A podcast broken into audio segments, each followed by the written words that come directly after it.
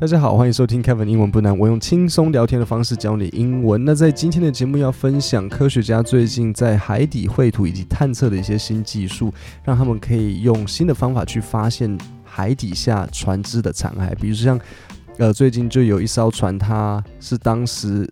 通知铁达尼号说你会撞到冰山的那一艘船，它的残骸对，不是铁达尼的残骸，那个早就被找到了，是那个通知铁达尼号你快要撞到冰山的那艘船的残骸。那我们等下就会听到今天的内容，但是在节目开始之前，我要先介绍今天节目的赞助 ——Servant 多用途环保袋，它可以让你手提。肩背还有后背，那很多环保袋的问题是它重的时候，因为它只能手提，所以你重的时候会那个提袋会有点切到手里面，所以拿久了手就会开始痛，然后就会不舒服。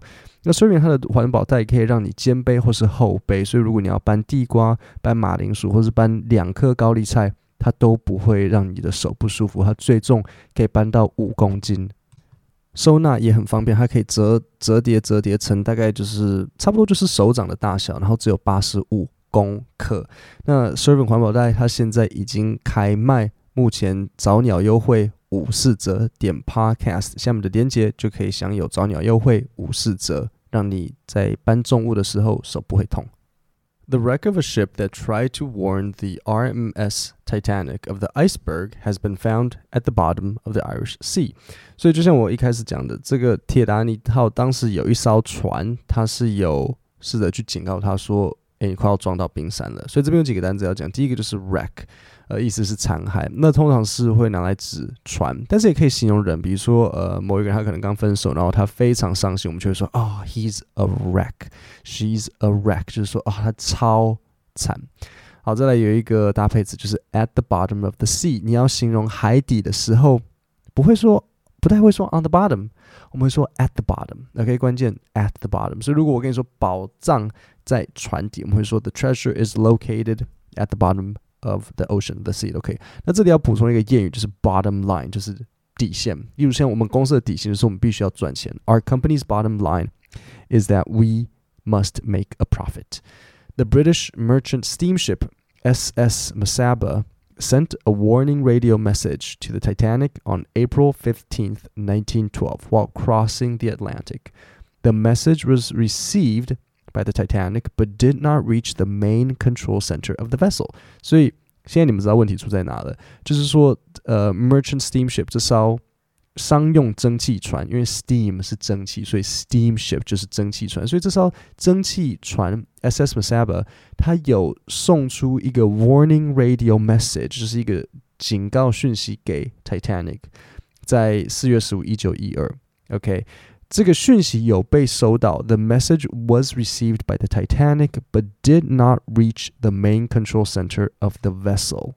那讯息有收到，可是问题是为什么还是撞上的？问题就出在这边，因为这个讯息并没有传到这艘传到那个船的主中央控制的地方，就是说，可能比如说像船长或是主要的人员没有收到，比如说可能，呃，假设是我随便喊了，就比如说像某个。服务生收到 vessel 的意思就是船只，你 OK 这这部分可能是大家会有遇到困难的。哎，是不是？哎，什么是 vessel？就是就是船只。铁达尼有收到，只是没有主要的人员收到。Later that night, the Titanic hit the iceberg and sank. Iceberg 冰山。More than fifteen hundred people died in what remains the world's most infamous shipwreck. 好，这边有一个很重要的单词，就是 infamous，意思是声名狼藉。我应该没有念错吧？狼藉。 所以你如果看它的拼字，它是 i n，然后 famous f a m o u s，所以很多人可能会看着这个念，哎，这个 famous 我知道，哎，这个 i n 念 n，所以 infamous 不对，它是念 infamous，OK，所以这个要注意注意一下，它的重音会不一样，OK，它是 infamous，如果是有名叫 famous，好，但是声名狼藉是 infamous，好，所以这个是声名狼藉的一个 shipwreck。The Mesaba continued as a merchant ship until it was torpedoed by a German submarine while in convoy in 1918. 20 people, including the ship's commander, died。好，所以现在你就知道那个当初警告铁达尼号的这艘船，它后来下场发生了什么事情。就是它持续，呃，铁达尼号在什么时候沉呢？铁达尼号在一九一二年沉，然后后来这艘船它就继续当做呃商用船，一直在呃继续开船，然后航行，然后开到呃一九一八的时候，torpedoed。所以 torpedoed 它是一个动词。那 torpedo 是鱼雷，它是名词动词都可以。torpedo 是鱼雷，也可以做动词，就是被鱼雷射，然后 torpedo 的过去式就是被雨雷击中，所以当时这个就是一战啊。然后德国的这个潜水艇就把它击击倒了，就是 torpedoed。Its exact location was unknown for more than a century, but scientists have now found the wreck of the Mesaba by using multi beam sonar. 好，所以这边有一个搭配词，就是 exact location，确切的位置。它的确切位置呢，并不知道，就是超过一百年都没有人知道。所以，比如说我们怎么使用 exact location 这个单词？The exact location of the treasure is unknown but we suspect it is at the bottom of the ocean。这是废话。这个宝藏确切的位置我们不知道，但是我们怀疑是在海底。所以他就说这个 Masaba Masaba 它超过一百年，我们都不知道它的确切的位置，我们只知道它被德国人用潜水艇鱼雷击击倒。可是它现在用 multi beam sonar，就是多 beam 怎么讲呢？beam 的意思呢，就是嗯。光束吧，我想，所以 multi beam 就是多光束的雷达去找到。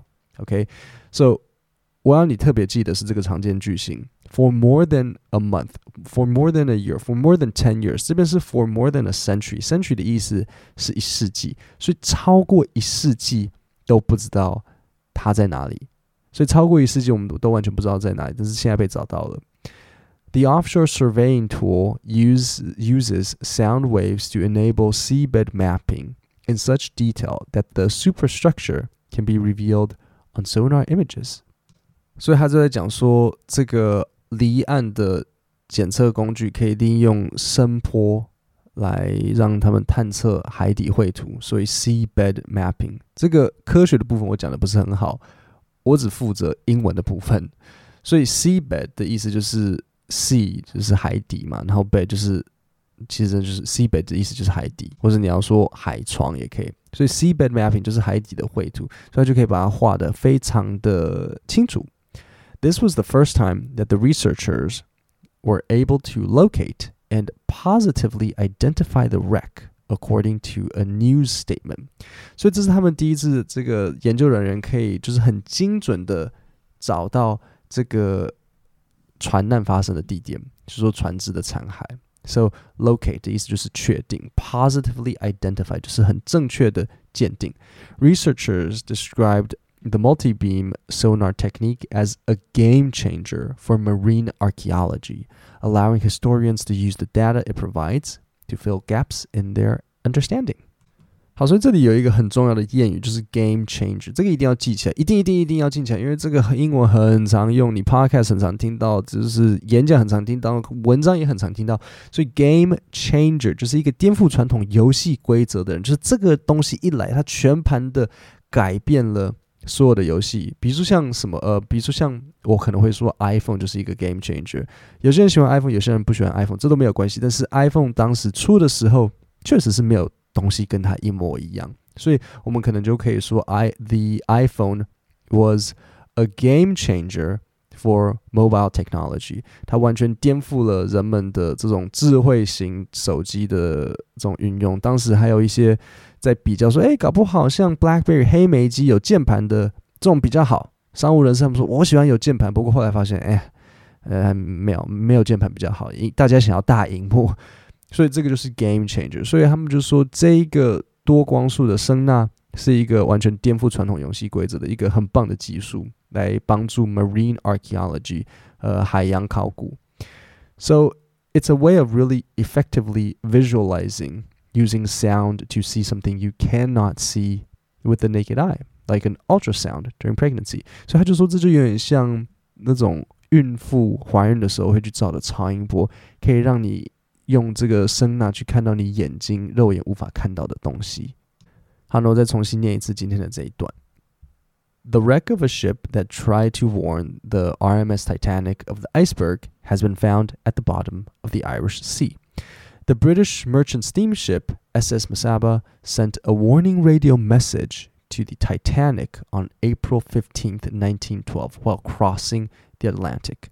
The message was received by the Titanic but did not reach the main control center of the vessel. Later that night, the Titanic hit the iceberg and sank. More than 15,000 people died in what remains the world's most infamous shipwreck.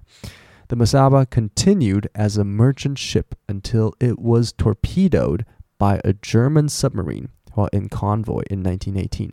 20 people, including the ship's commander, died. Its exact location was unknown for more than a century, but scientists have now found the wreck of the Mesaba by using multi beam sonar. The offshore surveying tool uses sound waves to enable seabed mapping in such detail that the superstructure can be revealed on sonar images. This was the first time that the researchers were able to locate and positively identify the wreck, according to a news statement. Researchers described the multi beam sonar technique as a game changer for marine archaeology, allowing historians to use the data it provides to fill gaps in their understanding.